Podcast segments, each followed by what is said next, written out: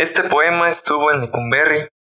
Si lo ven contrahecho y tembloroso, si no sabe guardar la compostura y si al hablar escupe, escupe sangre, les pido por favor que lo perdonen. Se trata de un poema torturado.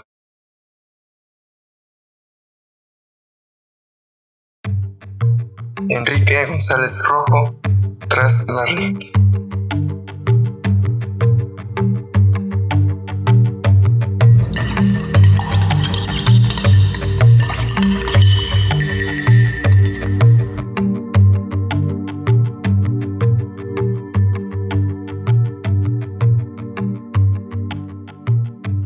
Buenos días, tardes o noches. Te damos la bienvenida a esta cucharadita de ciencia número 11 de la temporada 4.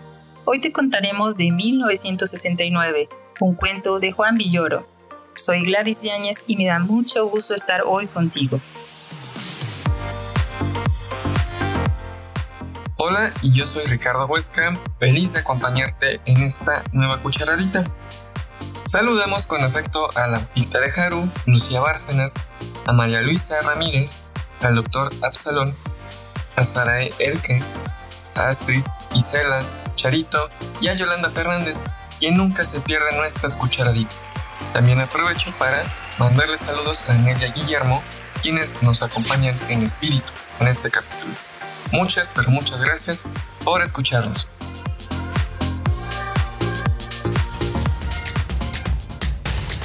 Juan Villoro, nuestro escritor del día de hoy, nació el 24 de septiembre de 1956 en la Ciudad de México.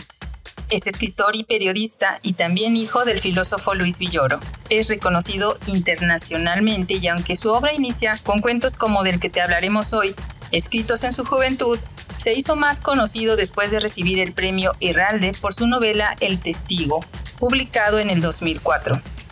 Durante tres décadas, Villoro ha tenido una producción constante de artículos para diversas publicaciones periódicas mexicanas, concentrándose en áreas como deportes, rock, cine, literatura y viajes.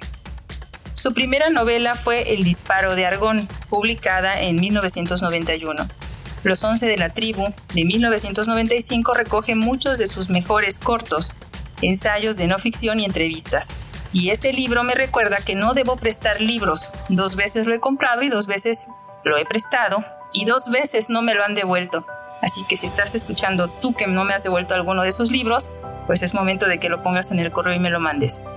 El título se refiere al número de personas en un equipo de fútbol, cubre una amplia gama de temas, incluidos Andy Warhol, los Rolling Stones, las series de televisión Dallas, los absurdos de publicar literatura infantil en los Estados Unidos y entrevista con Jane Fonda. De las obras de Villoro ninguna tiene pierde. Te recomiendo, por ejemplo, El Testigo, Palmeras de Brisa Rápida, Cazadores de Croquetas, El Profesor Zipper y su fabulosa guitarra eléctrica de 1992, obviamente Los Once de la Tribu, Efectos Personales, Dios es Redondo, Miedo en el Espejo, y todas, todas sus obras, porque como ya lo dijo Ricardo, soy fan de Juan Villoro. También he escrito otros géneros. Aquí mismo tengo un libro de ensayos literarios que me acaban de regalar, muchas gracias, motivo de este programa y que aún no le quito el plástico. Y hoy vamos a hablar de una de sus primeras obras, el cuento de 1969.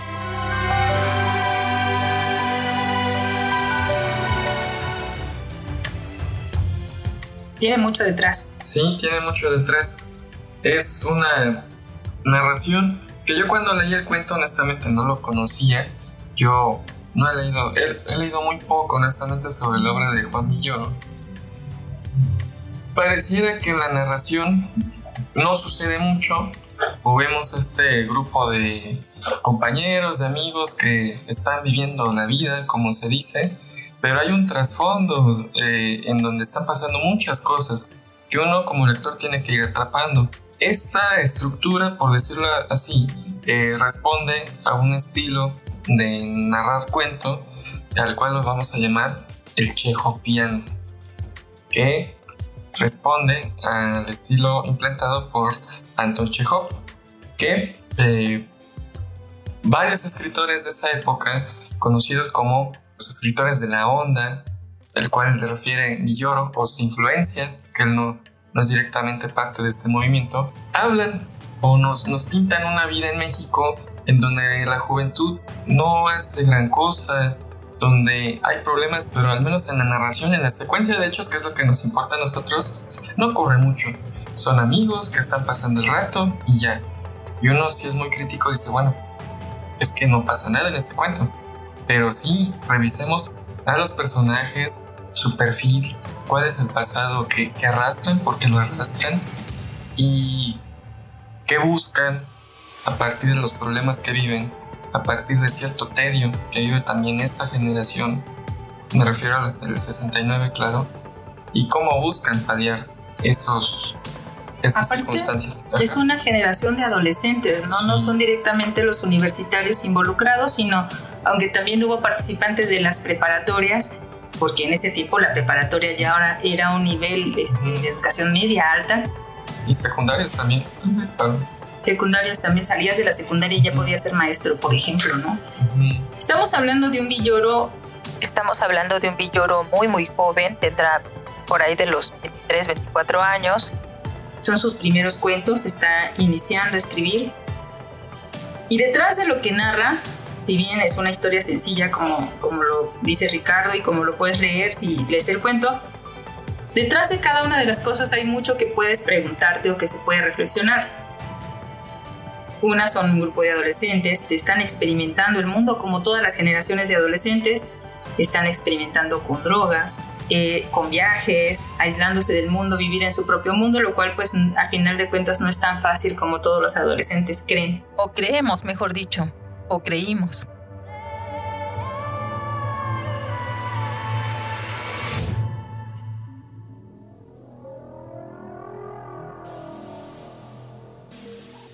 Pero sí, entonces lo debe haber publicado esto como en el 70, 70. La Noche Navegable se publica en 1980. Para entonces Villoro debía tener como 24 años. Nada del tema se hablaba en... No, de hecho, eso también es algo que quería resaltar durante la grabación. Que esto que estamos haciendo ahorita de hablar del cuento y de hablar del 68 no se podía hacer durante los como 10, 15 años posteriores. Sí, sí, sí. Entonces. Estamos hablando del cuento. Ajá. El cuento habla de, de un evento central, que es un bazucazo a una puerta, que al parecer era una puerta patrimonio de la humanidad o algo así, ¿no? Para irrumpir en una preparatoria. ¿Y qué estaban buscando? Eh, eh, los estudiantes se organizaron y toman la escuela como un sitio de autodefensa. Entonces, eh, la Secretaría de Gobernación que hasta donde tengo entendido no estaba muy lejos de ahí, y manda las tropas para que saquen a los estudiantes. Y con todo el dejo de violencia llegaron, los estudiantes se defendieron, claro, tenían piedras, bombas molotov y los, el ejército pues armas de fuego. Lo que se critica además de la represión era la brutalidad con la que reprimían estudiantes, donde no había por ejemplo necesidad de llegar con una bazooka. ¿Qué onda? Y si no la usas contra los estudiantes, ¿contra quién? Si ya nuestro país ya no estaba en guerra. Bueno, sí, pero también había un clima político muy tenso. Recordemos que hace mucho. ¿Por qué usarla contra el narco, por ejemplo? No, no. Hace mucho fue la revolución cubana, el comunismo estaba de moda y en México era un punto de, de tensiones respecto a este tipo de posturas. Se castigaba mucho a quienes expresaban una tendencia al comunismo. Había infiltrados de la CIA en México. Y es que el detalle aquí es que en octubre iban a ser las Olimpiadas. México era el epicentro de todo el mundo en ese entonces por las Olimpiadas y estaba recibiendo mucha presión por parte de Estados Unidos respecto a los movimientos estudiantes.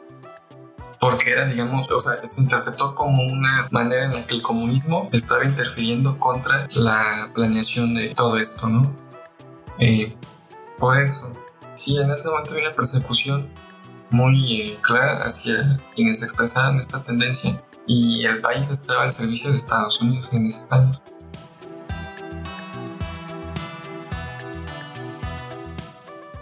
¿Cuánta ciencia hay detrás de, del cuento de 1969? Hay mucha ciencia.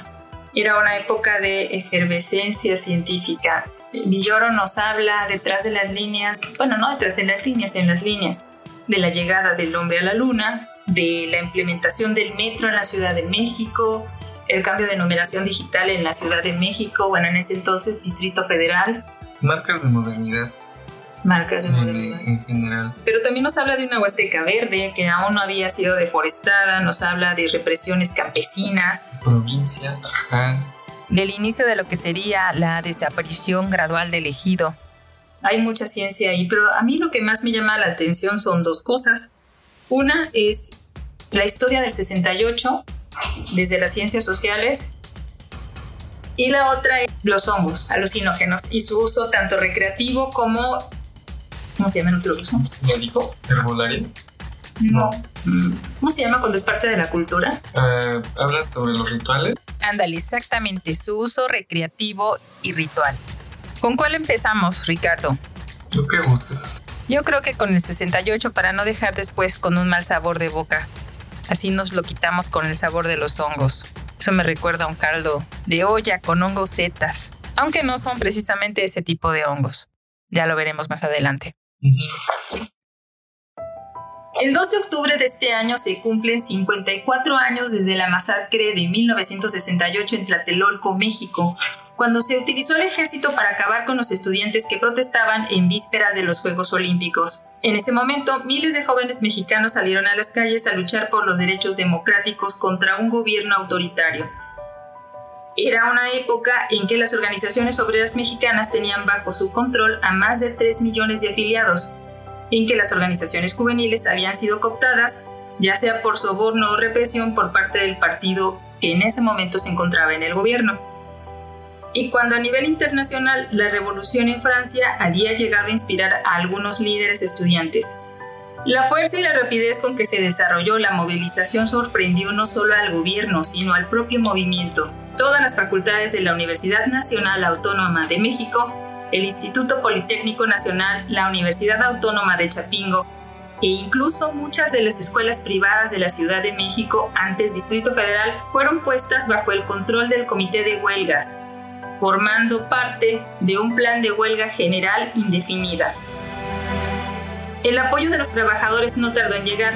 Los sindicatos democráticos como el SME y los sindicatos ordinarios que en años anteriores ayudaron a la lucha por la democracia sindical apoyaron con entusiasmo este movimiento, pero no fueron más allá del apoyo pasivo. La situación ideal hubiera sido la formación de un frente único para articular las luchas obreras y estudiantiles el apoyo debería haberse convertido en una sola lucha. La respuesta del Estado fue la represión inmediata. La noche del 26 de julio se habló de mil detenciones, el preludio de un final trágico. Sin embargo, como suele ocurrir, la represión solo envalentonó el movimiento y obligó a los estudiantes a levantarse como gigantes para responder a la agresión. O bueno, como solía ocurrir.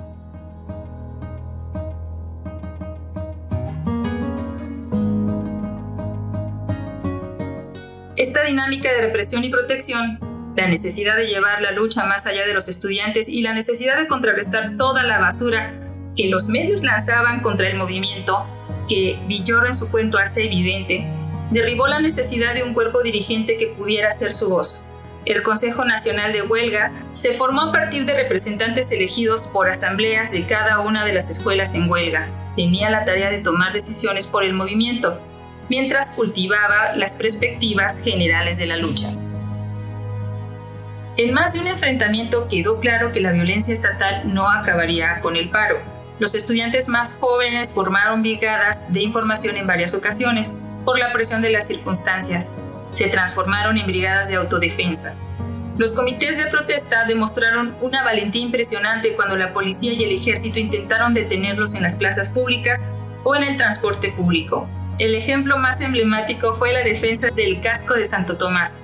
Los alrededores de esta escuela se convirtieron en un campo de batalla la noche del 23 de septiembre. No se sabe exactamente cuántos murieron ahí, pero sin duda las bajas no fueron solo del lado de los estudiantes.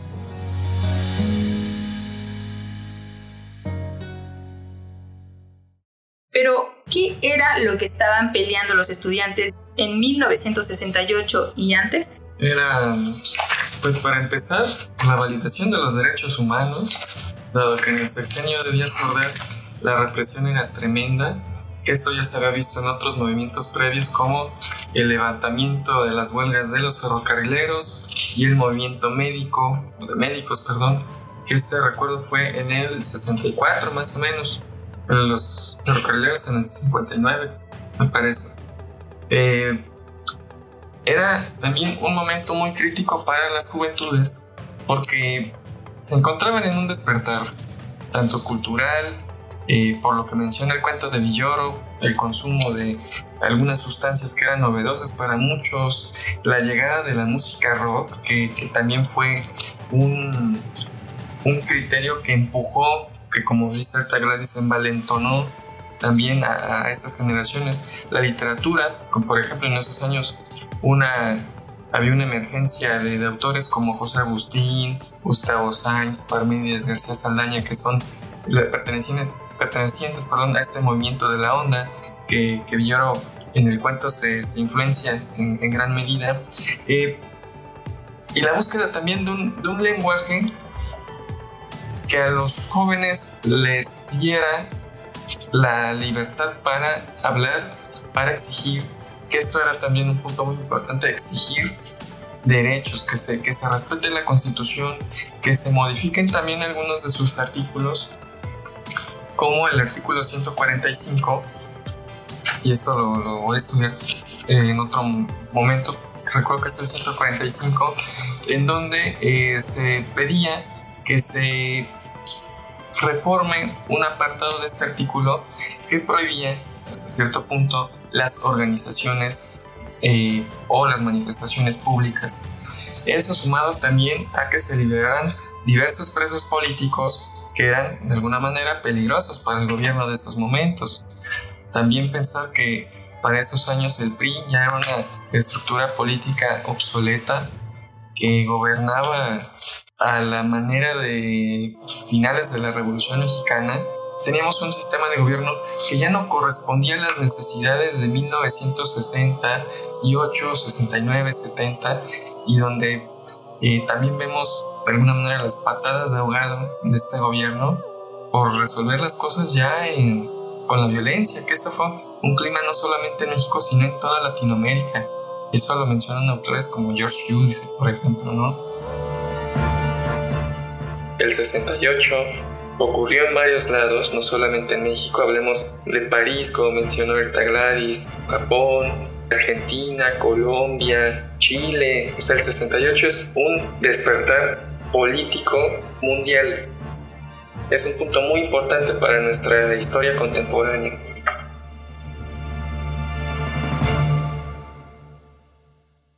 Tal como lo dice Ricardo, el partido gobernante de México, el PRI o Partido Revolucionario Institucional, había presidido el país por más tiempo que cualquier partido, por ejemplo, el Partido Comunista que había gobernado la Unión Soviética y a quien los priistas acusaban de ser una dictadura, mientras afirmaban encarnar el espíritu de héroes revolucionarios como Emiliano Zapata.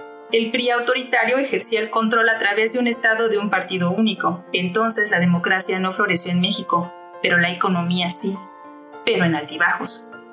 Las críticas al ejercicio abusivo del poder no solo provenía de los estudiantes, también provenía de obras, por ejemplo, de la literatura. Se me viene a la mente la obra de La sombra del caudillo, una novela del escritor mexicano Martín Luis Guzmán, publicada en 1929, si no me equivoco, cuando el autor vivía exiliado en España. Una novela que fue vetada por bastante tiempo y que, bueno, también fue llevada a la pantalla grande por Julio Bracho. Sin embargo, su estreno comercial en México, tanto, de la, tanto del libro como de la película, fue vetado sin una razón explícita, pero pues todos podemos entender por qué. Diez años más tarde se solicitó insistentemente el permiso para su exhibición, pero el gobierno de Luis Echeverría no lo autorizó. Tanto la película como el libro pudieron conocerse 30 años después, durante el gobierno de Salinas de Gortari, eh, y se exhibió en la sala Gabriel Figueroa en la Ciudad de México el 25 de octubre de 1990, según Wikipedia, una de mis fuentes favoritas. No, no es cierto, bueno sí, pero no únicamente. Yo me compré el libro por allá del año 2010, una edición muy bonita. Sin embargo, una lectura agradable, nada que no supiéramos, nada que nos sorprendiera ya, pero para su época debió haber sido muy revelador, porque aunque esas cosas se sabían, pues no se podían decir en voz alta, sin poner en riesgo pues todo tu pellejo, tu pellejo, tu esqueleto y ve tú a saber qué más. La década de 1950 tenía ingresos que iban en aumento y una clase media vibrante enviaba a sus hijos e hijas a las universidades en cantidades sin precedentes. Era el despertar o el abrir los ojos de muchas generaciones que no habían tenido la oportunidad de informarse o de conocer algunos procesos que sucedían en el mundo. La guerra de Vietnam, a la que también hace alusión el autor, la primavera de Praga y las protestas estudiantiles globales en todo el mundo, como ya nos contó Ricardo, despertaron el interés de jóvenes mexicanos, al igual que los problemas internos que van desde preocupaciones sobre el gobierno de un solo partido durante tantas décadas, la influencia de los Estados Unidos que seguimos cuestionando y los derechos de los indígenas que se pasaban por el arco del triunfo del Partido Revolucionario Institucional. Más cerca de casa, la Revolución cubana y el afecto por el recién asesinado Che Guevara, que además se había paseado por la Plaza de las Tres Culturas, había sembrado la idea de la Revolución latinoamericana con una aura romántica al mismo tiempo que le hacía parecer posible.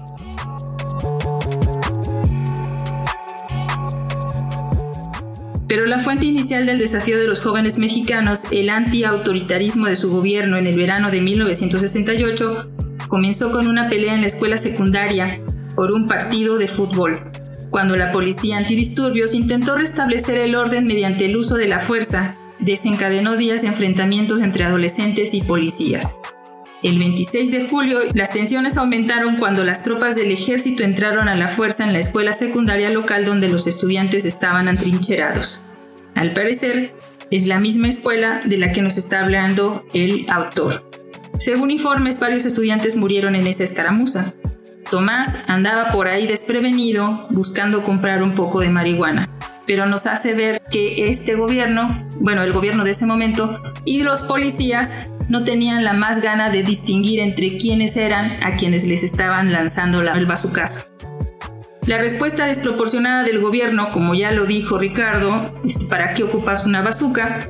provocó la indignación de los estudiantes no solamente de la prepa, sino de toda la Ciudad de México y probablemente de todo el país y el mundo. Y durante todas las generaciones venideras. Jalapa tuvo 68. ¿Jalapa tuvo 68? ¿Habrá participado la, la Universidad Veracruzana? En México, en Ciudad de México no. No. Pero sí hubo varios levantamientos en alrededor del país.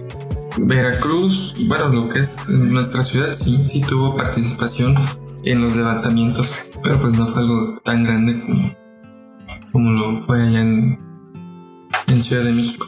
Por aquí escribí algo sobre Veracruz. Y sí, por ejemplo, la, crónica que escribe Carlos Monsiváis eh, es un, o sea, el título de uno de sus capítulos nos dice la, nos, nos muestra la gran contradicción o la eh, ¿cómo decirlo? La, hiperbolización de, las acciones del ejército dice, todo empezó con una bronca. O sea, con un pleito de estudiantes por un partido de fútbol que no necesitaba ser eh, silenciado con tan brutal eh, accionar del ejército. O sea, fue fue ya la muestra desesperada y la, tensión que se vivía en esos años, porque también recordemos, en unos meses se iban a celebrar las Olimpiadas. México era, tenía el ojo a todo el mundo y estaba presionado en gran medida por Estados Unidos, también por toda la inversión que se realizó a esta celebración, por todo lo que podía representar económicamente para el país, que en esos años lo que más quería dar es, la facha de ser un país moderno, a la vanguardia, tirando la potencia, que en parte sí lo eran, pero como mencionó ahorita Gladys, contrariamente, si había un avance económico en cuanto a industria, en cuanto a infraestructura, socialmente estaba muy mal. Y esta era la muestra, ¿no? El exceso de la violencia, la desesperación de un partido ya caduco que buscaba dominar a, su pueblo ya en cualquier medida, ¿no? Uno de los antecedentes es la Primavera de Praga. Este es un movimiento que sacudió a Checoslovaquia stalinista, otro dictador del que deberíamos de hacer un programa especial porque además este, es todo un personaje donde hubo una lucha obrera muy importante para desmantelar esa dictadura burocrática y dar pasos hacia una democracia obrera, que se pretendía fuera la democracia verdadera. Había censura, censura en todos los aspectos, ningún medio de comunicación podía o tenía la posibilidad de hablar de la verdad y que se supiera y que pudieran vivir para contar que lo habían hecho. En mayo de 1968 se produjo la huelga general más poderosa de la historia moderna, los trabajadores franceses salieron a las calles y paralizaron todo el país, paralizaron fábricas, controlaron los precios, etc. Los jóvenes suelen ser un barómetro muy sensible de lo que sucede en la sociedad, lo que comenzó como una serie de manifestaciones estudiantiles y ocupaciones universitarias en todo Francia, en respuesta a un cierre de la Universidad de la Sorbona por parte de las autoridades, encendió la chispa de la revolución del 3 de mayo. ¿Qué nos dirá ahora el barómetro de la juventud.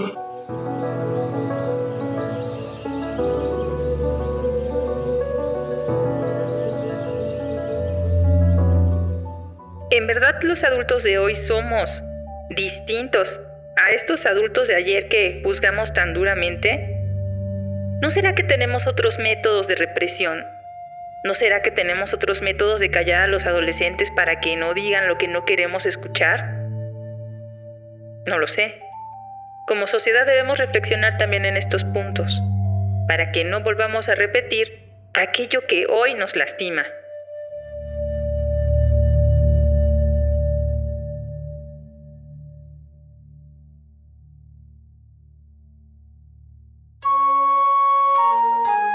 En México, los hechos anteriormente mencionados y más tuvieron un efecto en la juventud mexicana. Dicho esto, el proceso de lucha del país tuvo otros orígenes y hay varios factores que explican las movilizaciones juveniles de los años 60. Uno de los más significativos fue la necesidad de democracia frente a un Estado autoritario. El régimen presidencial prácticamente no dio lugar a ninguna oposición. Los sindicatos fueron atados de pies y manos al Estado y las tendencias o sindicatos que luchaban contra el autoritarismo eran duramente reprimidos. ¿Qué es el estado de bienestar? Porque en ese momento se invirtieron grandes sumas en el desarrollo social que proporciona a los trabajadores una estabilidad económica relativamente digna, que por cierto ha desaparecido. Por ejemplo, Comisión Federal de Electricidad, perdido casi todos los derechos ganados en ese periodo, o la industria petrolera en México. Las privatizaciones también. Pues hay quienes dicen que sí hubo un gran cambio y quienes no. Ah, hubo un gran cambio en, por ejemplo, en la libertad de expresión, pero aún no hemos ganado porque siguen matando periodistas. Hay nuevos mecanismos de control.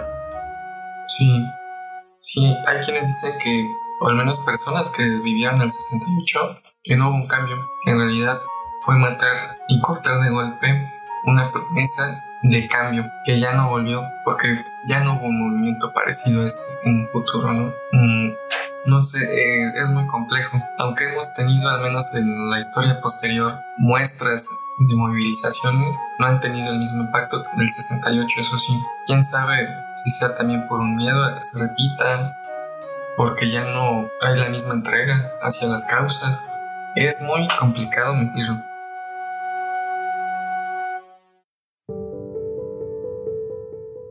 Muy complicado. Aparte también yo siento que así como Tomás tuvo este Tomás, el protagonista del cuento, tuvo este sentimiento que si lo, si lo miras bien pareciera como un síndrome de estrés postraumático que no fue tratado.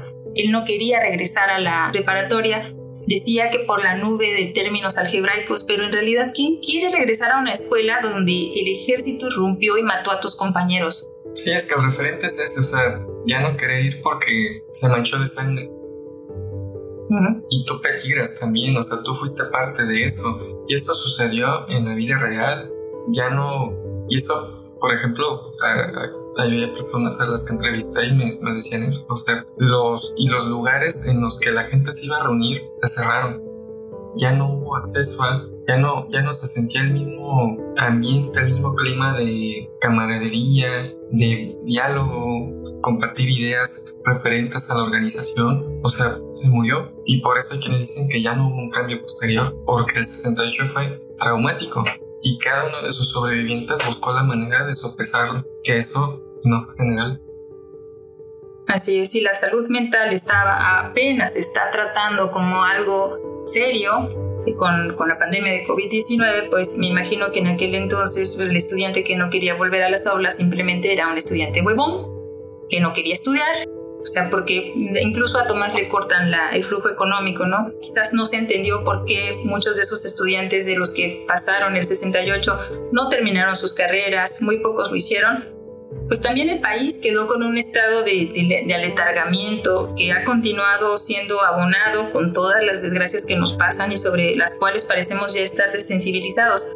Pero no lo creo tanto, ¿no? Sí sentí hace poco cuando este, encarcelaron a, yo sé que puede ser parte de un circo, también puede ser justicia, a Karam, que no, no es que no haya podido resolver el crimen de los 43 estudiantes desaparecidos, en lo cual el gobierno seguramente también tuvo su que ver y tal vez es mayor. Fue el Estado. Fue el Estado. Él era el funcionario, yo recuerdo claramente, poco veo noticias, cuando él le dijo a los padres de los desaparecidos que estaba cansado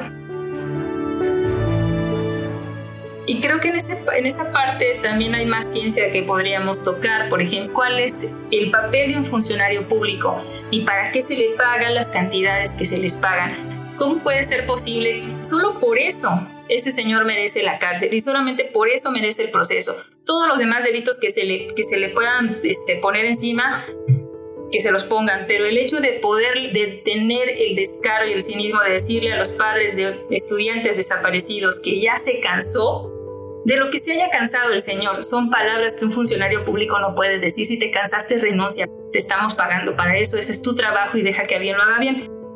Ay, qué coraje me. Coraje me va a dar que lo saquen. Bueno, se sacaron al otro señor que... Sí, fue como un relevo. Pero sí hay quienes dicen que, bueno, históricamente, a partir del 68, decae en, nuestra, en nuestro país. Ahí se termina este famosísimo milagro mexicano, y pues sí es cierto, o sea, también el país comenzó a perder también inversión debido a lo que pasó. O sea, aquí es donde también se ve cómo un movimiento social puede impactar hasta en el ámbito económico. Pero, ¿hasta dónde vamos a llegar? Porque tiene que haber un fondo.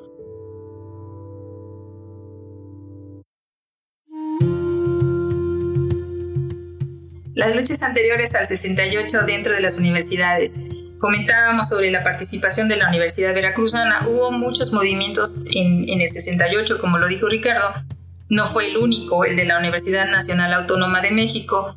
Empezaron en la década de los 60 y tuvo una repercusión más general y un impacto nacional. Movimientos anteriores en diferentes estados calaron más profundamente y en algunos casos dieron luchas de toda la población contra los gobernadores regionales.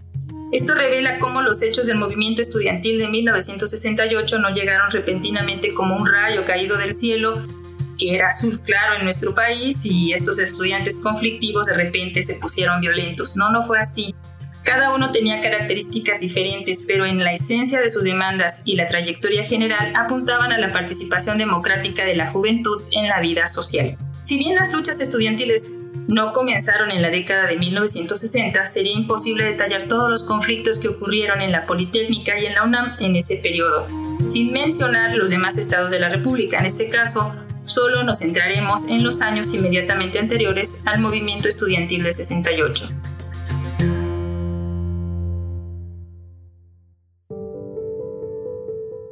En Morelia, la lucha, bastante intensa, comenzó a principios del 61 y terminó con una intervención militar en las universidades y una represión generalizada del pueblo michoacano en 1967. Este movimiento fue posteriormente uno de los más importantes en amplitud y profundidad con múltiples factores que llevaron a la movilización estudiantil. En 1966 se inició una lucha contra el aumento de las tarifas del transporte público. ¿Te suena? Creo que todos los estados han tenido una de esas. Un estudiante fue asesinado el 2 de octubre y el funeral estuvo acompañado de una huelga en las escuelas y una manifestación masiva.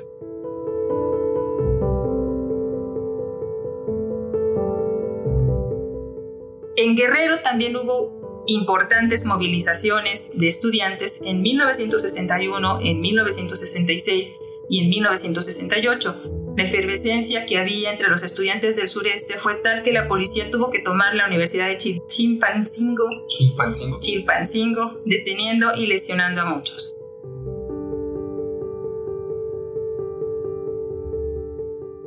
En Puebla, en la Universidad Autónoma, el movimiento de 1964 fue más allá cuando los estudiantes y los lecheros se unieron involucrando a más sectores de la clase trabajadora. Ante la fuerte movilización poblana, la gobernadora Nava Castillo renunció. Si bien esta fue la lucha más importante hasta ese momento, siguió otras movilizaciones de masas en 1961.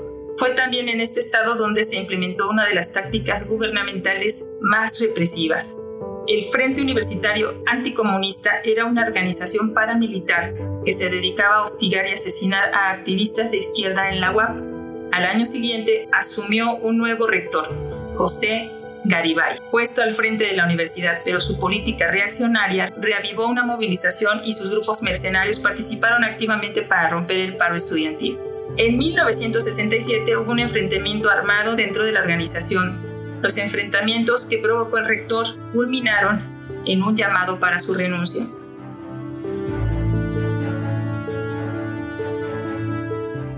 También hubo movilizaciones muy importantes en Ciudad Victoria, Tampico y Ciudad Madero en Tamaulipas. Estos ocurrieron por el secuestro de un profesor del Instituto Tecnológico de Ciudad Madero.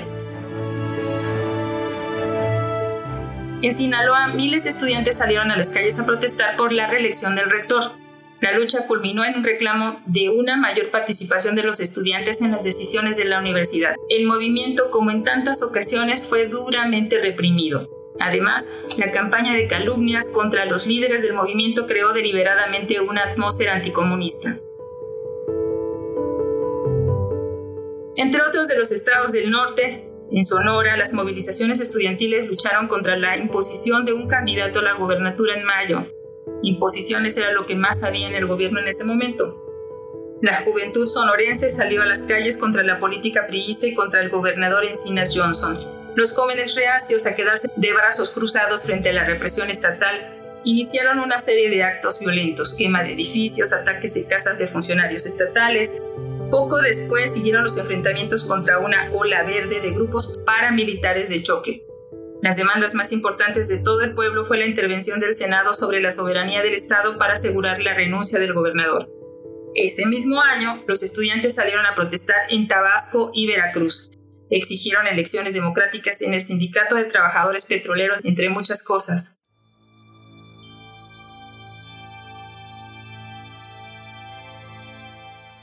En Durango, los estudiantes exigieron la nacionalización del Cerro Mercado, también estuvo el paro nacional de las facultades de agronomía comenzando en Ciudad Juárez.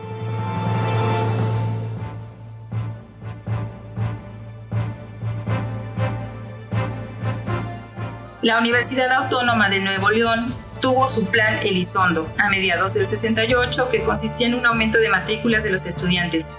El Consejo Estudiantil Universitario fue la organización que tomó la iniciativa esta lucha fomentó la confianza y la inspiración que desembocó en movimientos años después exigiendo derechos democráticos no solo para los estudiantes, sino para los trabajadores. En 1968 en Villahermosa, Tabasco, se iniciaron las movilizaciones por el mejoramiento de la Universidad Benito Juárez. Estalló una huelga después de que no hubo respuesta por el gobierno. Como táctica represiva, el gobierno recurrió nuevamente a ataques mercenarios y muchos jóvenes fueron asesinados. Como en otros estados, el movimiento creció en apoyo y la lucha se intensificó. La renuncia del gobernador fue la consigna principal. En esta lucha, la violencia estatal fue tan grotesca que a orillas del río Grijalva, decenas de estudiantes se ahogaron al intentar cruzar por escapar. La policía los siguió persiguiendo para acabar con la ola roja. Esta fue la represión más fuerte de los estudiantes hasta los hechos de la Plaza de las Tres Culturas en Ciudad de México. En 1967 estalló la huelga en la Escuela Agrícola Hermanos Escobar, apoyado por estudiantes del Politécnico y de la Universidad de Chapingo. En Ciudad de México también hubo una serie de movilizaciones de diferente magnitud con estudiantes de distintas escuelas, aunque sí, principalmente fueron de la UNAM, pero también la Escuela Nacional de Maestros y de Bachilleratos. En esta tensa situación, los estudiantes exigieron la democratización dentro de los órganos de autoridad de las universidades, mientras que en la respuesta del Estado, todas las demandas tuvieron la misma, la represión.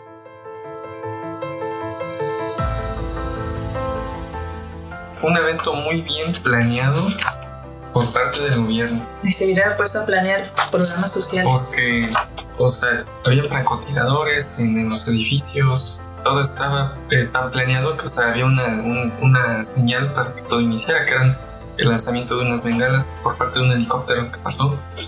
Y entonces alguien disparó y, y pues la justificación fue que policías y el ejército se enfrentaron como grupos de choque y en medio estaban los estudiantes. Ah, qué casualidad. Sí. Nos venimos a pelear aquí donde estaban los estudiantes. Ay, usted perdón. Y el chiste es que también la prensa jugó un papel muy importante.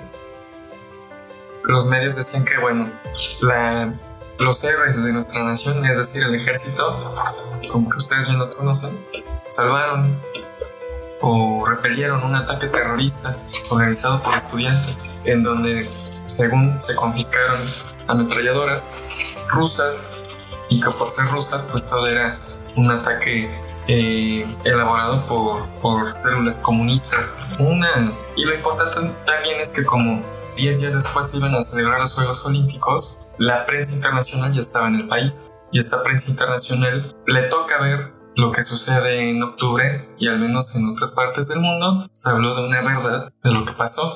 Hubo una reportera muy famosa italiana que fue agredida de bala también, Felucci creo, donde hay fotos, igual se le hizo un reportaje a esta señora en el hospital que, que, tuvo esta agresión y que pues ella también al reportear mandó la información a Italia, ¿no? O sea, sí se supo en, alrededor del mundo lo que en verdad pasó.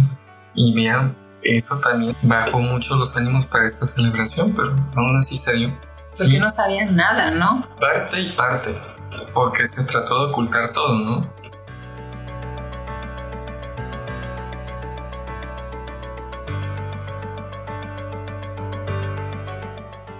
También sumémosle que a esa celebración hubo otro tipo de manifestaciones, por ejemplo, como, como los problemas que ocurrieron en Estados Unidos respecto a la población afrodescendiente. Hubo en alguna competición unos atletas estadounidenses de origen afroamericano que se manifestaron ahí mismo cuando fueron premiados eh, levantando el puño en alto, ¿no? Muestra de que estaban apoyando el movimiento eh, de las panteras negras, lo cual a ellos les causó consecuencias muy negativas dejaron de competir. Y había, por ejemplo, otros competidores italianos también que decían que, bueno, ellos no iban a competir en un lugar donde se daba más importancia a esta fiesta que a su, a su pueblo, ¿no? Por ejemplo. Y estos son ecos de celebraciones como la que fue hace un año en Tokio. O sea, cómo se busca celebrar una, una Olimpiada que nadie pide cuando se vive en pandemia, donde eso también produjo una alza de, de contagios. Y bueno, no hablemos más de ello. No, hablemos del fútbol tampoco.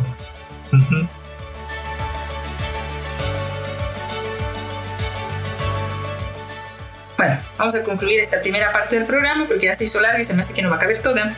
La historia reciente de nuestro país tiene mucho que contarnos y a veces se encuentra detrás de un cuento o entre las líneas. Dicen que entre las líneas se esconde el diablo, ¿no? Dios. Sí, no, Dios nos esconde porque Dios está dentro de nuestros corazones. El asesinato de todas estas personas, de todos estos jóvenes y la traumatización, si así se dice, de las que quedaron con vida, incluyendo pues todo nuestro país que tuvo que pasar por este estrés postraumático no tratado, nos dice una cosa. En nuestra memoria colectiva llevamos a todos estos muertos que son el símbolo de la resistencia y del honor, todavía de esa inocencia juvenil de creer en que podemos cambiar el mundo y que podemos cambiar las condiciones de vida de nuestros conciudadanos para su bienestar.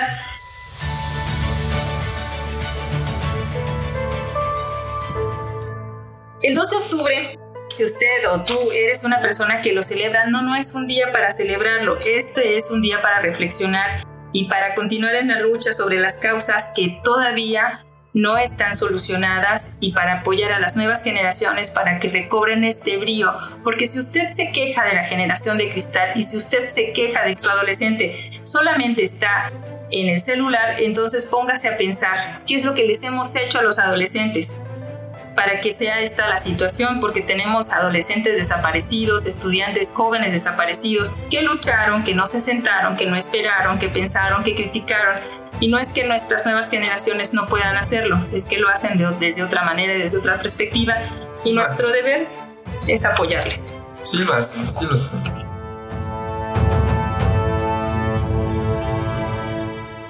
Por ejemplo, creo que vivimos un momento en el que muchas agrupaciones se están eh, manifestando y se les está escuchando, que es lo mejor de todo. Vemos que ahora pues tenemos ya no solo un día del orgullo, sino un mes del orgullo, ¿no? Que esto es muy importante.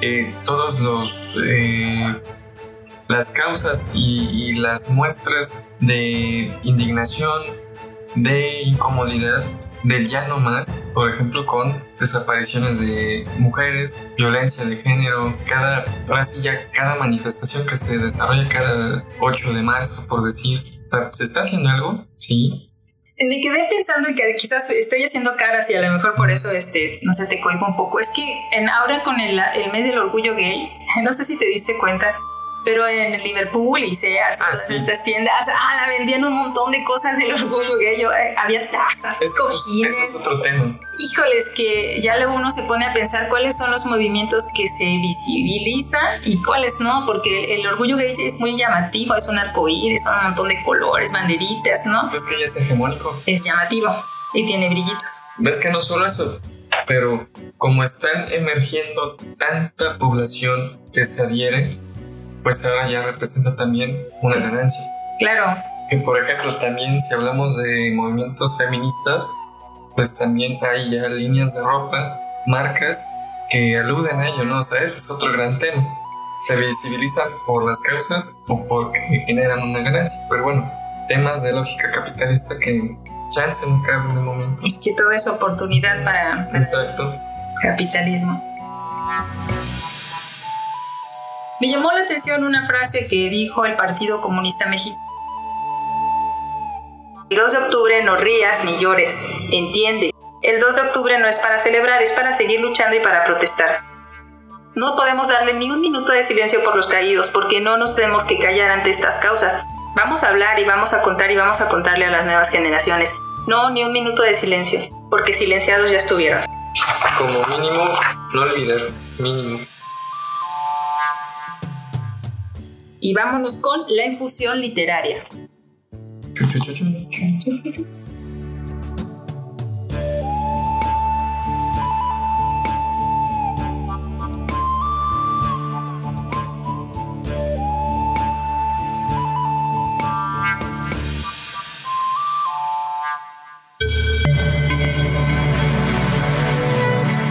Infusión literaria.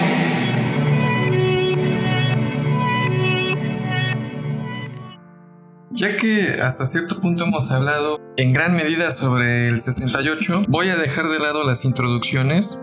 Te voy a leer un poema que escribió Carmen de la Fuente, que esto se tomó del libro Entre combate y tregua, publicado en 1968 de hecho. Se titula Nosotros estuvimos allí. Espero te sirva de reflexión. Escúchalo con cuidadito, con detenimiento porque nos describe parte de lo que se vivió en ese día, ¿ok? Y dice, Hoy he sentido pena, rencor por estos días sordos a su desastre, mancos de honor, teñidos de absurda indiferencia. Por una de esas calles encuentro a una pareja, tan joven la muchacha que al balbucear parece un pájaro que tiembla él, en cambio, platica con pasión y los hechos le nublan vista y lengua. Nosotros estuvimos allí y un visceral espasmo revive la tragedia. Ese allí testifica la iniquidad, la ciudad y los hombres graneados sobre el cielo de México, la verde luz, principio del horror y las tinieblas. nosotros estuvimos allí, quiere decir oímos, escuchamos la sangre, el estertor, la muerte rozando nuestra espalda, consumando el más frío genocidio. Era el furor, la piedra de un pávido molino triturando la noche. Una madre corriendo con un párvulo al seno, exangüe ya, y el otro pequeñuelo enloquecido. Y las balas, silbando, cortando con su aullido los nombres, haciendo dispersar el vocerío de ayes, gemidos y blasfemias. Las paredes manchadas, las ventanas como órbitas vacías, el relámpago cruel, las bayonetas como rebaño torpe que doblega en un campo de rosas y delirios la vida azul, la rotunda esperanza de la tierra. Oh funesta marea, ola de sal, escombros, incinerada y malolienta fiesta. No podemos callar, albergar tras de muros vergonzosos nuestra cobarde y silenciosa pena. He aquí nuestro dolor, escuchad este llanto, esta protesta.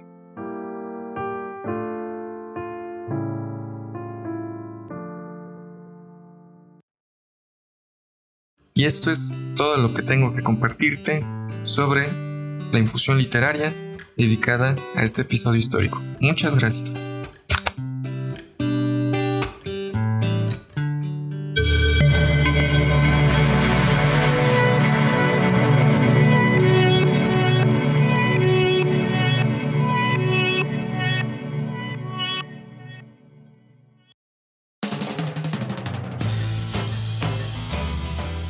Muy fuerte tu infusión literaria de hoy, Ricardo.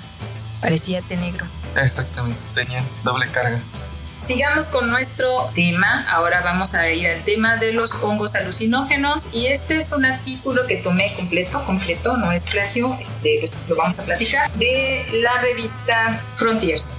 Ah, me estás contando a mí. También ahí. Te voy a dejar la cita en los comentarios. Más de 30 millones de personas han consumido sustancias psicodélicas al menos una vez a lo largo de su vida. Por supuesto, en esos 30 millones no estoy yo porque yo soy una persona sana. ¿Y yo? Los hongos psicodélicos, también denominados hongos alucinógenos, son los alucinógenos naturales más utilizados en el mundo debido a su amplia distribución geográfica y fácil cultivo. ¿Pensabas que solamente se daban en la Sierra de Oaxaca? Pues no.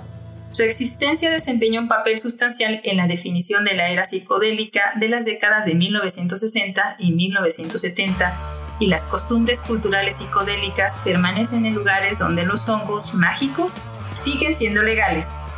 Hay lugares donde son legales como las Bahamas, Brasil, las Islas Vírgenes Británicas, Jamaica, Nepal, Países Bajos y Samoa. Así que si vas a vacacionar, ya sabes. ¿Aquí son ilegales? Aquí son ilegales. Sí, pues las Nunca drogas. no, yo tampoco. ¿Crees que solo? Bueno, sí, sí. La... Pero si la marihuana es ilegal, busquemos. Eh, hongos alucinógenos en México, eh, legislación. Mm, ah, sí, están prohibidos. sí. Bueno, tampoco es canelona, pero. Eh, no, no, no. Hay un pedimiento para su despenalización. Que los despenalizan, ay, pues qué, o sea, ya cada quien que se coma Supongo que sí. Ni que fueran tan fáciles de conseguir. O sea, si los hongos, por ejemplo, los son, quieres comprar hongos estos, ah, no sé, tradicionales en México como las yemas o las orejas, cualquier hongo silvestre no lo consigues. Ni siquiera porque son, bueno, no son tampoco legales todos. Bueno, complicada la legislación de los hongos.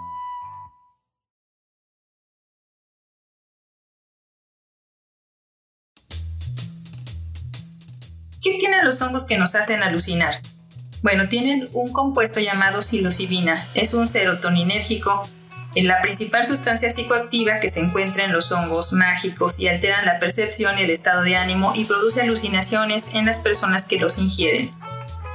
Hasta hoy, los estudios en humanos y animales han demostrado que la psilocibina no es adictiva y que tiene efectos beneficiosos a corto y largo plazo en los trastornos del estado de ánimo los trastornos por abuso y el dolor crónico. Pero ojo, no te vayas a atascar de hongos alucinógenos porque también son tóxicos. ¿Qué necesitas? Necesitamos una legislación que los permita consumir y especialistas médicos que puedan prescribirnos y determinarnos la dosis. Una cultura de consumo también.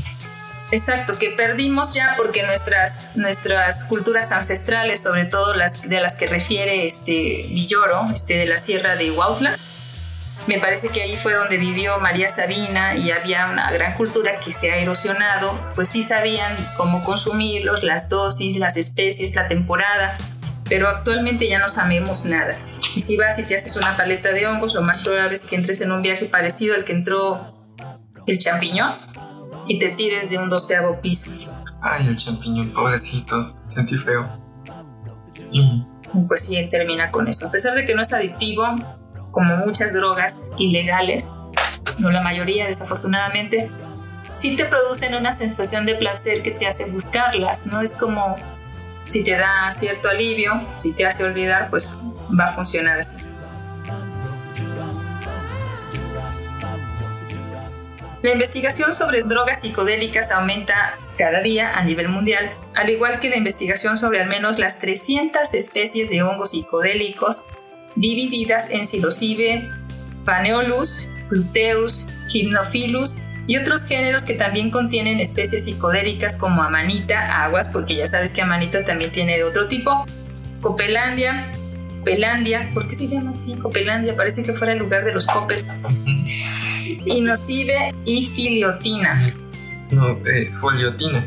Ah, foliotina, sí. Bueno, esta revisión en la que nos estamos basando proporciona una descripción general solo de psilocibe, Paneolus, Gluteus y Hypnophilus, su taxonomía y ecología actual.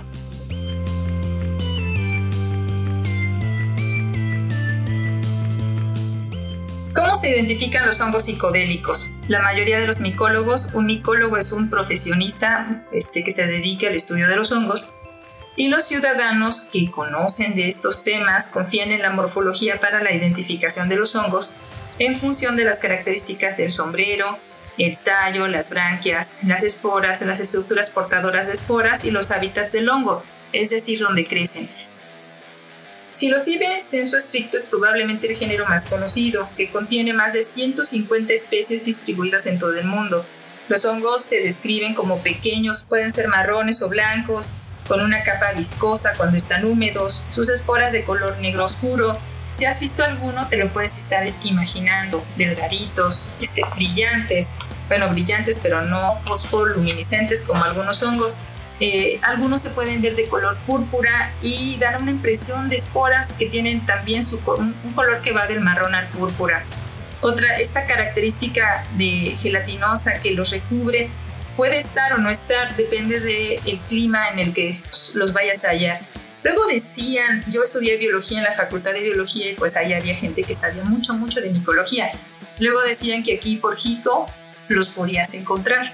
No lo sé, puede ser que sí. El sombrero y los tallos de algunas de estas especies de psilocibe pueden ser eh, magullarse y tomar un color azul verdoso. Si recordamos el cuento, Tomás dice que se va acostumbrando al sabor ácido y a la lengua azul que le deja el, hongo. El hongo también cuando lo maltratas, igual que el aguacate, como el aguacate se pone negro, el hongo se pone azul verdoso, como si fuera un hematoma humano. Cuando el hongo está dañado, envejecido o seco, lo que indica la presencia de compuestos psicodélicos también se pone de ese color. El psilocibe se encuentra regularmente en sustratos como tierra, no solamente en el estiércol de vaca, pero sí, también hay madera y musgos. Panaeolus contiene 15 especies, 29 de estas especies se encuentran en todo el mundo. La característica más llamativa son las branquias que se motean con tono de gris y negro mientras maduran las esporas. Pero en estas, el representante psicoac más conocido se llama cianensis. Contiene altos niveles de psilocibina, que son incluso más altos que los que se encuentran en psilocibe. Híjoles, qué miedo.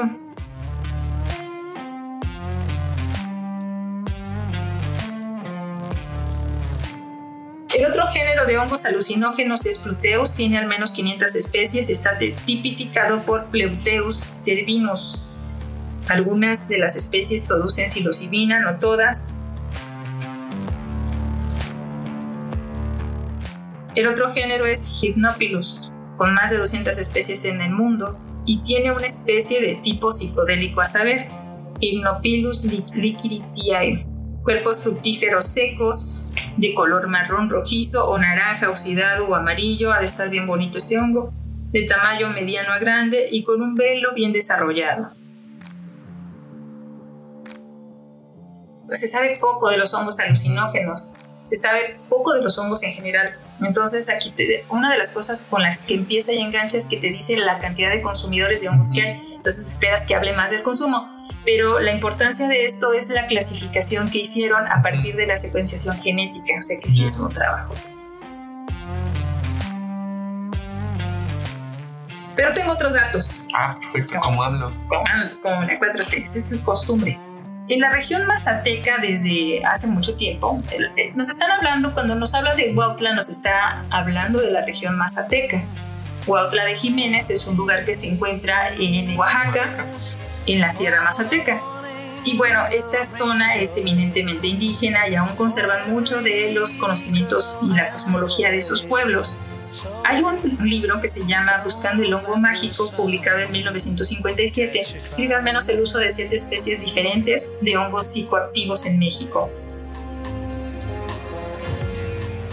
Una de estas especies está clasificada como en peligro de extinción, pero sus bajos registros nos indican que posiblemente pues o ya desapareció o la dejaron de buscar. Existen varias palabras en el lenguaje mazateca que nos indican que los pueblos, bueno, nuestros pueblos conocían bastante sobre los hongos y lo tenían interiorizado en su cultura. Por ejemplo, los pueblos prehispánicos llamaban en náhuatl teonanacatl a los hongos, que significa la carne de los dioses. A mí eh, algunas cosmologías este, me parecen como muy extrañas, ¿no? O sea, te lo comes y le llamas la carne de los dioses y no sé eso. Tienes poderes, ¿no? De todas maneras, darle un mordido a un dios debe ser algo muy irreverente, ¿no? Mm. En agosto de 1953, la familia Watson, que eran etnomicólogos y también banqueros, viajaron junto al antropólogo Robert Lander en la región mazateca de Oaxaca para buscar ejemplares de estos hongos e identificarlos correctamente como debe ser. En ese año las lluvias fueron particularmente escasas, lo que dificultó encontrar las setas. A pesar de las pocas lluvias, el equipo de investigadores logró averiguar que al menos cuatro tipos de hongos se usaban en los rituales de la región y obtuvieron algunos ejemplares y asistieron a una ceremonia de adivinación con el chamán Aurelio Carreras. Y esos años son cuando tiene su boom el consumo de hongos, ¿no? O sea, se empieza a popularizar mucho, que yo recuerde por algunas imágenes que tengo guardadas, cuando bandas de rock van a solicitar estos servicios, ¿no? Hablemos de los Beatles, por ejemplo. Que aquí es donde, ay, es que como ellos lo consumen, pues yo como quiero ser como ellos, como quiero estar en la onda, sácatelas. Yo también quiero ser como ellos. No, yo.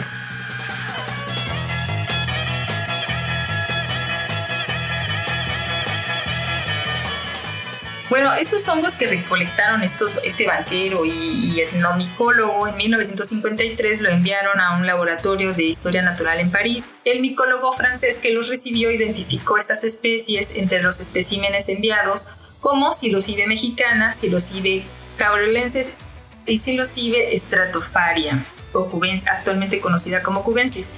Sin embargo, ninguna de estas muestras hizo posible la identificación de un hongo arbóreo estaban buscando hongos arbóreos.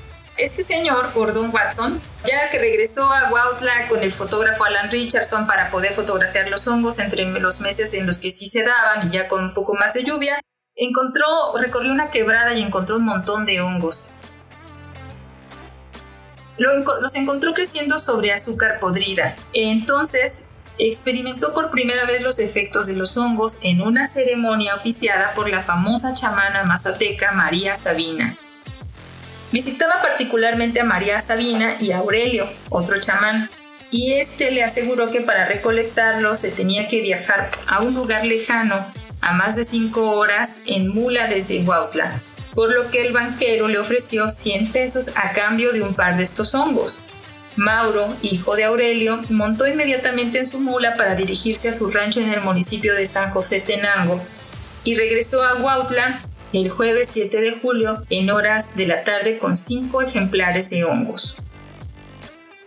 Robert Gordon Watson publicó en el 68, que no es nada gratuito, en un libro titulado El hongo maravilloso, donde o sea, se, se expone ya todo el conocimiento de María Sabina y se produce toda su... Y aquí es donde amarramos con lo anterior, o sea, en el 68, que es un momento tan importante para la juventud mexicana y que surjan, por ejemplo, estas nuevas puertas.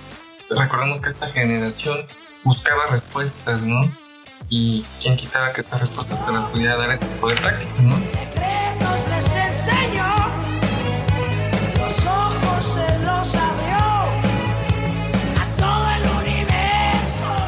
Bueno, entonces le trajeron estos cinco hongos. Cinco hongos a 20 pesos cada hongo. A 20 pesos de ese año deben ser los hongos más caros de la historia. No sé cuánto cuesten ahorita. No, no, en el Mercado Libre no vendrán. Es que venden ajolotes en peligro de extinción. Yo creo que tal vez podría ser. No sé. Y, y aquí estoy viendo también que los Beatles vienen a revisar esta cuestión en el 69. O sea, vaya. También leían y además era por fines académicos. A mí se me hace que tú ya estás diciendo ahí cosas de ello.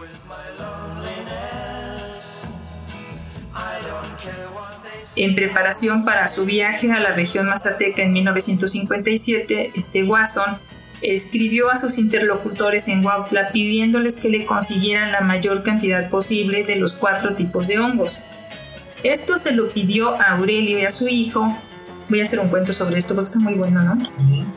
Que salieran a buscar las especies raras que crecen en árbol y les rogó que no las cortaran, ya que lo que quería era estudiarlos en el lugar donde brotan, aunque fuera necesario gastar todo el tiempo en el rancho.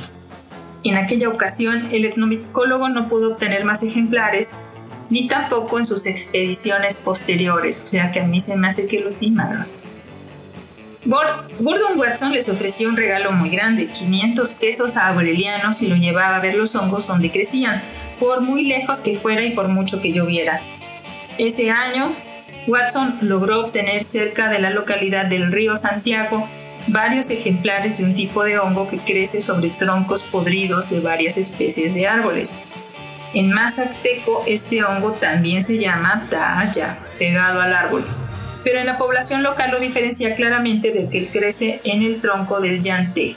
Hasta la fecha solo hay dos pruebas de que estos hongos contienen psilocibina. La mayor parte de las plantas medicinales en México no han sido estudiadas, así que estos hongos raros menos.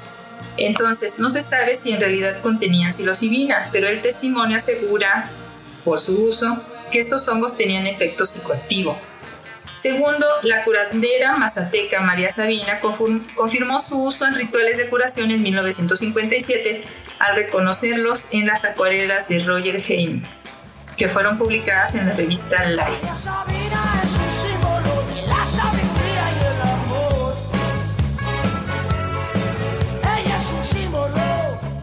las únicas imágenes que se tienen actualmente de estos míticos hongos. La norma elaborada por las autoridades mexicanas para la protección de las especies nativas de flora y fauna, la norma 059 Semarnat 2010, contiene cuatro categorías que abarcan una gama de especies, muchísimas, pero no las suficientes, desde aquella que tiene una necesidad de protección especial hasta las que se encuentran probablemente extintas en la naturaleza. Este estándar reconoce a Sinociligineoides como una especie en peligro de extinción. Varias especies de psilocibe están en la lista, ya sea en peligro de extinción, amenazadas o sujetas a protección especial. El principal factor de riesgo para estos hongos es la deforestación provocada por la tala inmoderada y el cambio de uso de suelos con fines agrícolas. No se puede ignorar que la demanda de usos religiosos, terapéuticos y científicos han contribuido a la progresiva desaparición de estas especies. Y la moda también no. Y que tampoco se, se invierte en investigación científica y tecnológica para su cultivo. Porque si lo cultivamos podríamos Por tabú, ¿no? Sí, por tabú. En la Sierra Mazateca se pueden adquirir principalmente dos tipos de hongos con propiedades psicoactivas. Los hongos San Isidro, que crecen sobre los excrementos de vaca, y los hongos deslizamiento, de los que nos habla el autor en el cuento, que crecen en el bagazo o en la tierra suelta después de un deslizamiento de tierra. Se llamaban deslizamiento porque te dejaban, pero así, ¿no? Los pajaritos, ¿por qué? Porque vuelas. Porque vuelas. A Silocibe mexicana se le conoce como pajarito. Es el nombre común que se les da Albert Hoffman aisló por primera vez los componentes activos psilocibina y psilocina en 1958. Su uso ritual en nuestro territorio data desde hace más de 2000 años. Tanto la psilocibina como la psilocina se conocen como triptaminas psicodélicas y tienen estructuras moleculares muy similares a los mensajeros químicos clave llamados serotonina.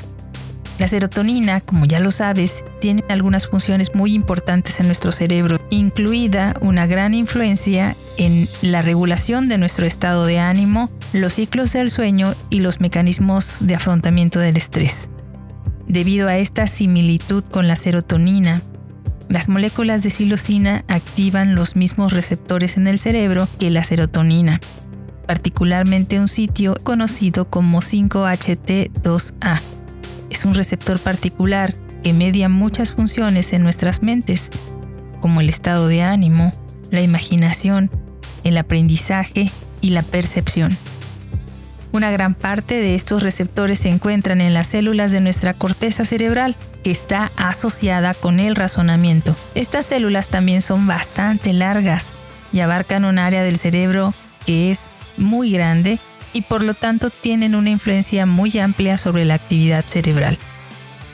La silocina se asienta en estos receptores y los activa, produciendo así el viaje característico de una experiencia con hongos mágicos, que pueden incluir cambios en el estado de ánimo, la imaginación y la percepción. Investigaciones recientes también han demostrado que la silocina tiene un efecto en una parte del cerebro conocida como la red de modo predeterminado. Son como autopistas de información en nuestro cerebro y actúan como centros de consolidación mientras hacemos nuestra vida diaria recopilando información en silencio en segundo plano. También nos permiten viajar en el tiempo dentro de nuestras mentes, dándonos la capacidad de pensar en el pasado y planificar el futuro. Algunos también teorizan que estas redes son el hogar de nuestras individualidades, que albergan nuestros sentidos del yo.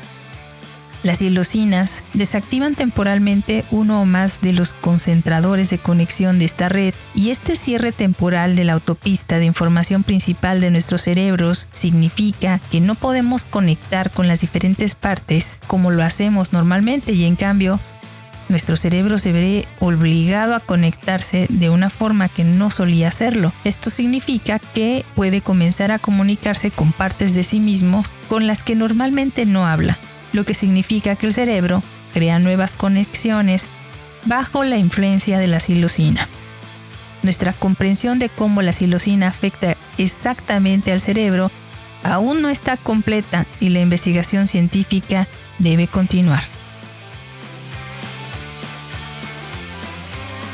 Por otra parte, la psilocibina, que es la otra sustancia que también se encuentra en estos hongos mágicos, producen cambios en la conciencia en el estado de ánimo, la percepción y la experiencia sensorial del usuario.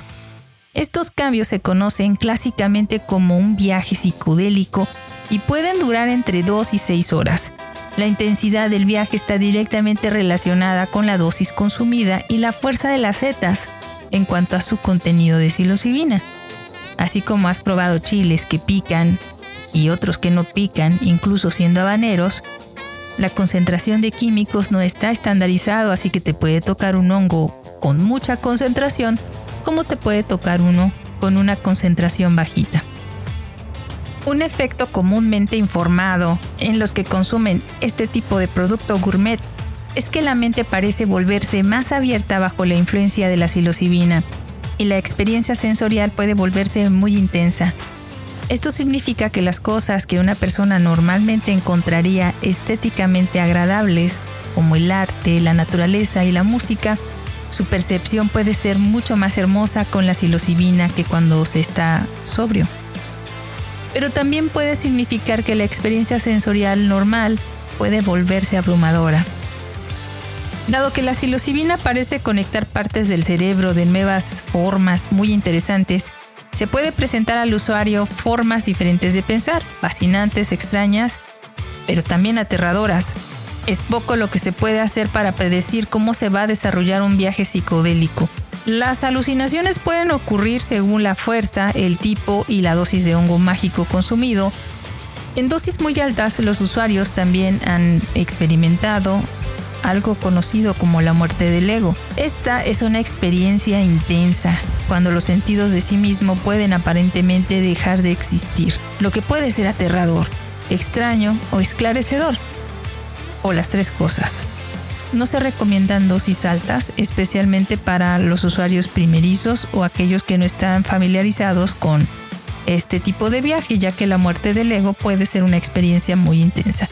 Y tal como platicábamos Ricardo y yo en la grabación, sabemos cómo entrar al viaje, pero se sale solo con el tiempo.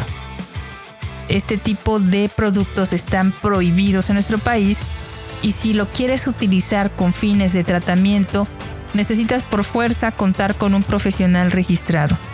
No lo debes intentar tú o no lo debes intentar dárselo a alguna persona que consideres que, lo necesita. Esto es muy peligroso y la investigación sobre la terapia con psilocibina continúa. No juegues con la salud. Hay muchos riesgos de consumir eh, hongos. Los principales son experimentar un mal viaje, que puede abarcar experiencias negativas puede volverse casi imposible pensar cómo actuar normalmente bajo la influencia de la psilocibina o de cualquier otra droga, pero estamos hablando de la psilocibina.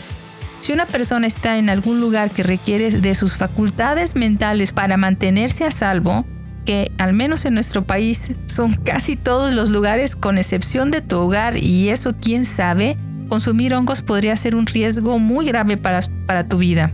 Hay un efecto nocivo muy inusual que la psilocibina puede causar conocido como el trastorno de percepción persistente de alucinógenos, HPPP por sus siglas en inglés, es una afección clínica rara en la que los pacientes que han tenido una exposición previa a una sustancia alucinógena continúan experimentando distorsiones de la realidad meses o años después del cese completo del uso inicial de la sustancia. En la mayoría de los casos, sigue siendo una experiencia traumática como un mal viaje, que se repite incluso años después del consumo. En otros casos se han reportado un tipo de desconexión con la normalidad o del mundo,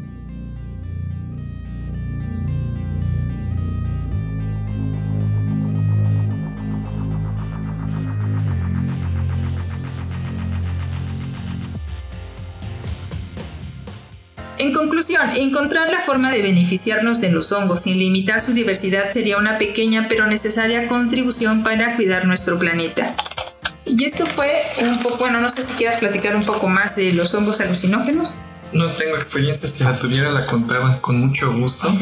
Con peyote o ayahuasca. Oye, peyote y ayahuasca es otro tema, temazo, ¿no? Deberíamos hacer una cucharadita de, nada más de peyote y ayahuasca, porque si nos ponemos a hablar de un montón de cosas, luego no salen chidos. Imagínate literalmente una cucharadita de esto. Ah, pues de ahí viene el nombre de cucharaditas de ciencia, pero esa es otra historia. Es otra historia detrás del mito. Detrás del mito. Ah, eso. Eh, ¿Has visto las plantas de peyote? Son re bonitas, son bien bonitas. Eh, no, he visto las artesanías que se inspiran en la flor de peyote, pero no he visto ninguna. Parecen una piedrita. Una vez vi uno que había sido un decomiso de Profepa y es una lástima porque también del cargamento venían todos maltratados, todos así, pues, tratados como lo, como lo ven estos, estos comerciantes, no como drogas que van a malbaratar al mercado, cuando son plantas que están en peligro y además son tan bonitas y cumplen funciones ecológicas tan importantes, y da mucho coraje. se supone que tardan muchos años en crecer, ¿no? Además de lento, de lento, de lento crecimiento. Y mira, eran unos así grandotes, bien preciosos. Vaya. La gente no sabe el tesoro que tienen ahí, además no lo pueden tener en sus casas porque es ilegal.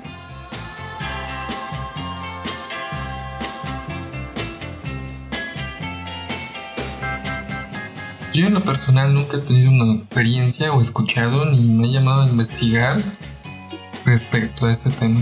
O sea, todo es debido a lo que sé. Yo lo, también. lo de Sabina, que por ejemplo en México, según me han contado, ¿no? Am- amistades, bueno, no, conocidos, que, que pues allá se da, mm, pero no, ni me llama la atención. No, fíjate que a mí tampoco. A mí ese tipo de, Sí. de no. Vaya, o sea, yo no consumo nada, pero creo que de consumir algo, eso sí con respeto, no, tampoco, porque luego dicen que hay quienes sí se pierden en Pues, el viaje. El caso del champiñón. Champi. Sí. Hay un programa de Netflix también que, que estoy viendo para esta cucharadita que se llama Cambiar tu mente. Pero, ¿sabes qué? También me, me choca cuando, cuando las personas les dan un uso ritual así súper esotérico, ¿no? O sea, como que, no, como si fuera la quinta dimensión, ¿no? Sí, la carne del dios. Sí, o sea, tampoco es para tanto, o sea, como que no. No, no, no, como que no. Ah, pero el champiñón no se voló, no se, no se fue a volar con, con hongos, ¿Con qué? con LSD. Mm, Sí, sí, es ciertamente. Se ve que el muchacho era experimentador nato. Por eso debemos darle también a los estudiantes y a los jóvenes un espacio seguro para experimentar.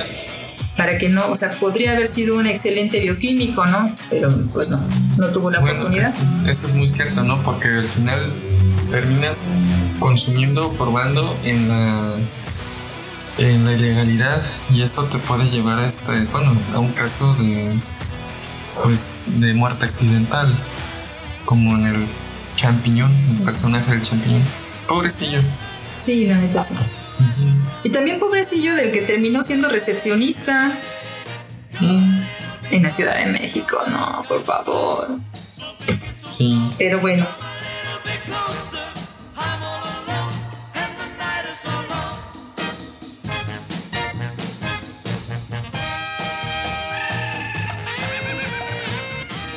Y esto fue todo por hoy, pero antes de despedirnos te recordamos que en el próximo episodio hablaremos de los inventos que cambiaron al mundo.